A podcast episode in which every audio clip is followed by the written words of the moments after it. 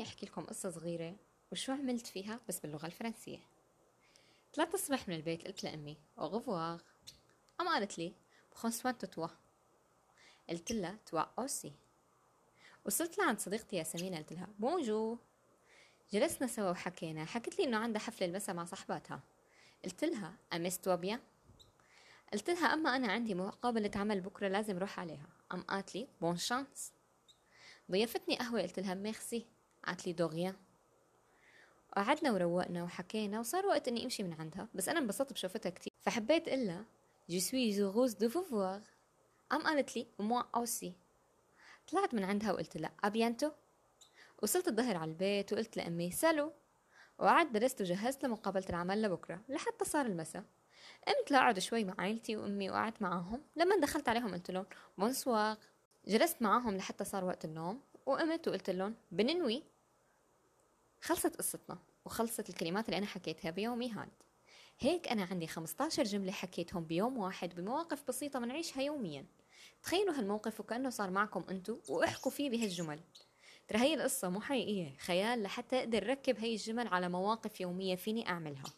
أنتو كمان اعملوا نفس الشيء حطوا هي الجمل بمواقف مناسبة لإلكم وأحكوا فيها. وهلأ حعيد الكلمات مع معانيها. طبعا أنا حكيتها بالموقف لحتى نفهمها. هلأ رح أحكي الجملة مع معناها. ورح أعيدها مرة تانية لحالها بدون معنى لحتى نحفظها أكثر ويفضل إنكم تعيدوا سماع المقطع أكثر من مرة لحتى تستوعبوا الكلمات وتفهموا معانيها ووين تنحط وباي مكان نحكيها. هلأ نحكي الجمل ومعانيها. لما طلعت من البيت وقلت au revoir يعني bye bye يعني goodbye الوداع. هي قلتها لعيلتي وبدي اطلع. لما قالت لي أمي prends soin de toi يعني انتبهي على نفسك يعني take care لما قلت لها toi aussi يعني وانت كمان. لما وصلت لعند صديقتي وقلت لها bonjour أنا فيني أقولها مرحبا وفيني أقولها صباح الخير. فيني أستخدمها للاثنين لما قالت لي إنه عندها حفلة وقلت لها amuse-toi bien يعني أنا عم أقول لها استمتعي. لما أنا قلت لها إنه عندي مقابلة عمل وهي قالت لي bonne chance هي عم تتمنى لي الحظ الجيد. لما ضيفتني قهوة وقلت لها ميرسي يعني شكرا إلك لما هي ردت لي وقالت لي de rien يعني على الرحبة والسعة.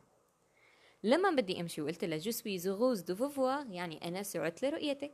لما هي قالت لي moi aussi يعني وأنا كمان.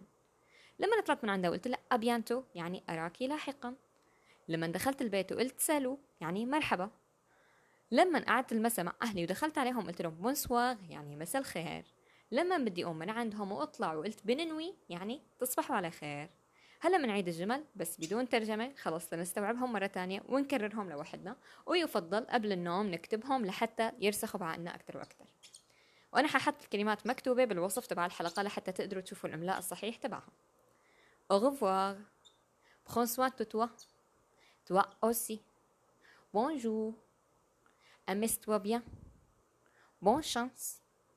Merci De rien Je suis heureuse de vous voir. Moi aussi. À bientôt.